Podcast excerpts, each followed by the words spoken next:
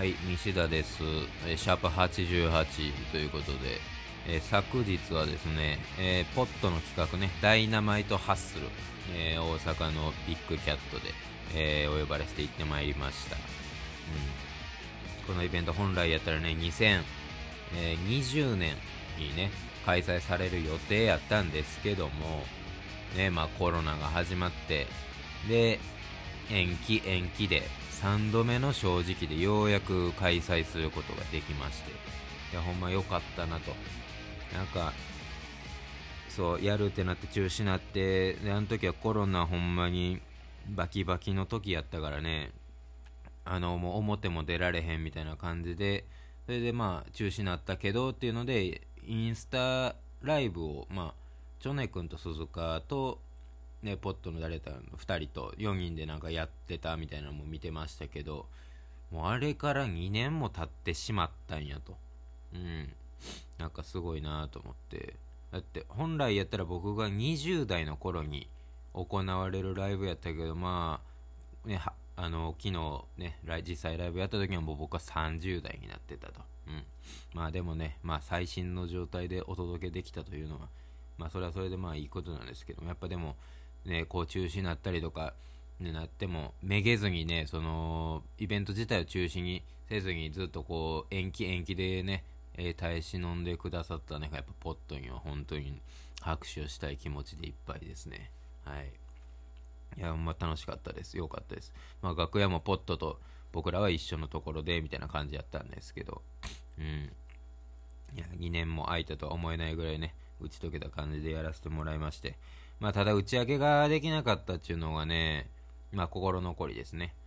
あのーまあ基本的にポットと一緒にやるときって、まあ地方でやることが多かったんですけども、そうするとまあお互い泊まりでやるので、まあなんか夜な夜なこう、全員で大富豪をやり続けるという、そういうくだりがね、あるんですけど、まあ昨日そのポットね、あのヨッピーくんがあの、暴露してましたけど MC で、まあ僕、彼の目線からすると、まあ僕はまあ、いかにも大富豪とかそういうの強そうなやつに見えると。ね。まあこいつめっちゃ強そうやなって顔をしてて、実はバチクソに弱いと。かもやと。うん。暴露されてしまいました。本当に僕はもうあの話、遺憾の意を示したいなと思ったんですけどもね。今後僕がやっぱ勝負ごとに弱いということが、こう世間に露見するとね、やっぱな、なんかそういう賭け事やとか、なんか勝負事を僕に挑んでくる人が増えて、僕をカモにしようとする人が増えてくるんじゃないかなと、ね、いう懸念が非常に高まってまいります。ね。やっぱりその弱いんやってことがバレると、やっぱあの昔の秦かな、中国、秦。ね、眠れる獅子って言われてたけど、実際戦ったら、あれ？みんな勝てるぞ、いけいけで、なんかちょっと、ね、ヨーロッパ列強にやられたみたいな。そういうね、惨事になりかねませんので、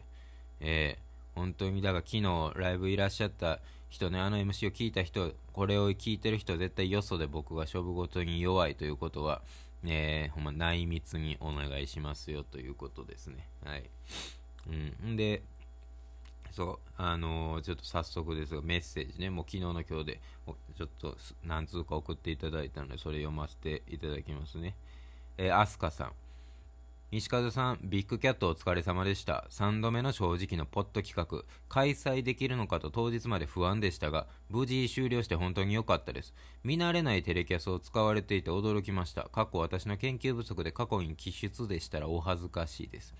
結構年季が入ってるように見えましたが、新しいご婦人ですか？それとも何か事情があり、今日だけ借りられたワンナイトラブでしょうか？そのせいか自分の弾いた、あ自分のいた位置の関係なのか、今日は西風さんのギターの音が特に爆音に聞こえて嬉しかったです。例えばギブ亭では、箱によっては動機の音の方が大きめに聞こえることもあるのですが、今日は西風さんの爆音に鼓膜を刺激され、痺れました。ボタン開けスタイルはダンディーすぎてドキドキしていますが、そんな西風さんもかっこいいです。唯一の心残りは、スイレボが聞けなかったことです。次回、ポットハンとのツーマンの際はぜひ。はい、ありがとうございます。まあ、スイレボは、スイートレボリューションの略称でしょうね。はい、じゃあ次もう一人。ユミさん。えー、西和さん、ダイナマイトハッスルお疲れ様でした。一昨年から3度目の正直で、ようやく開催できて本当に良かったです。このご時世で4バンド揃ってできたのが奇跡のようですね。前回のライブから1ヶ月今日空いたのもあり、生で音を浴びる喜びをより感じましたし、やっぱりヨルダの音楽が好きだなと思いました。質問なのですが、今回のライブで西風さんが途中から使われていたテレキャスは新しく購入されたのでしょうか？確かチョネさんも似た感じのギターを持っていらっしゃったような、同じテレキャスでもオールローズとはまた違ったキャラしてるななんて思いながら聞いていました。ウェアのギターソロ、ステージの真ん中に入って弾く姿も、フレーズのアレンジも最高にかっこよかったです。新しい夜は、あ楽しい夜をありがとうございました。PS、ヨルダンの TikTok はちょっと見てみたいですが、皆さんのご意向にお任せします。かっこ笑い。えこの最後のやつは、昨日、ライブ中にね、ポットが、えー、発表事があります、言うて、ほんで、ポット TikTok やります、言うてね、発表されはったんですけど、まあ、その時、その流れで、えー、僕らは、僕らじゃないですよ、そのポットが言うてたんですよ。あの、ヨルダンにも勧めましたと、TikTok 始めたらって言って。で、ヨルダンお客さん、おばちゃんばっかやろ、言うて。やっぱ若い子にも発信してからあかんで、だから TikTok 始めやって言いましたって、彼らは言ったんですけど、本当にまあ僕はそのね、ライブ見てて、なんてひどいことを言う人たちなんだとね、本当につくづく思ってて、遺憾の意を示したいなと思ったんですけども、うん、うちのお客さんには、幼女しかおらへんけどな、って僕は思ってたんですけども、不思議な眼鏡で物事を見てはる人やなと思って、えー、まあだからうちは別に幼女ばっかなんでね、TikTok とかそんな、ね、まだ早いかなぐらいの感じなんで、うん、どうかなとは思ってますが、はい。えっ、ー、と、まあ、お二方ともありがとうございます。えー、そう、お二人ともね、あの、言及されておりますが、まあ僕が昨日、テレキャスター、見慣れんテレキャスターに西田が使うとるんやないかと。うん。よう見てはりますね。誰もそんなそこまで見てへんかな思ってたんですけども、よう見てはりますわ。そう、これはまあ、購入したわけでもないし、僕のものでもないんですけど、というのもあの先日その友人とちょっとあの遊んでまして、友人宅にお招きいただいて、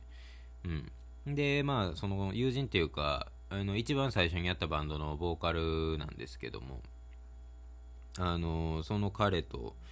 えー、ちょまあいろいろ話家行ってねお話してたりとかしてて。ほんで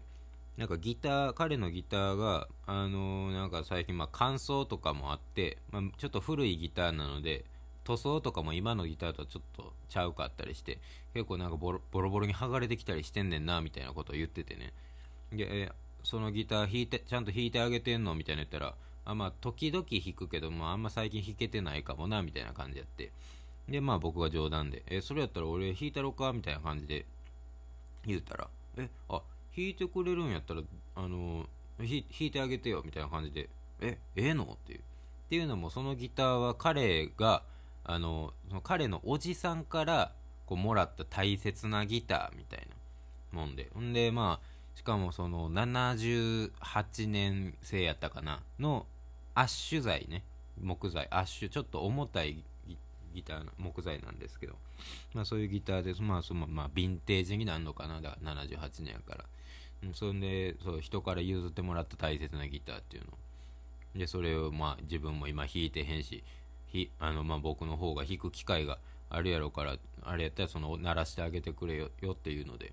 託していただいたんですけどね。ほんでまあ彼奥さんもいて奥さんもまあ僕がツアーとかいろいろいろんなとこ行ったりするからあこのギターもいろんなとこ連れて行ってあげてちょうだいねっつって言っていただいたのであそうやったらもう僕ちょっとねしばらくの間拝借しましてちょっといろいろ鳴らさせていただきますということで。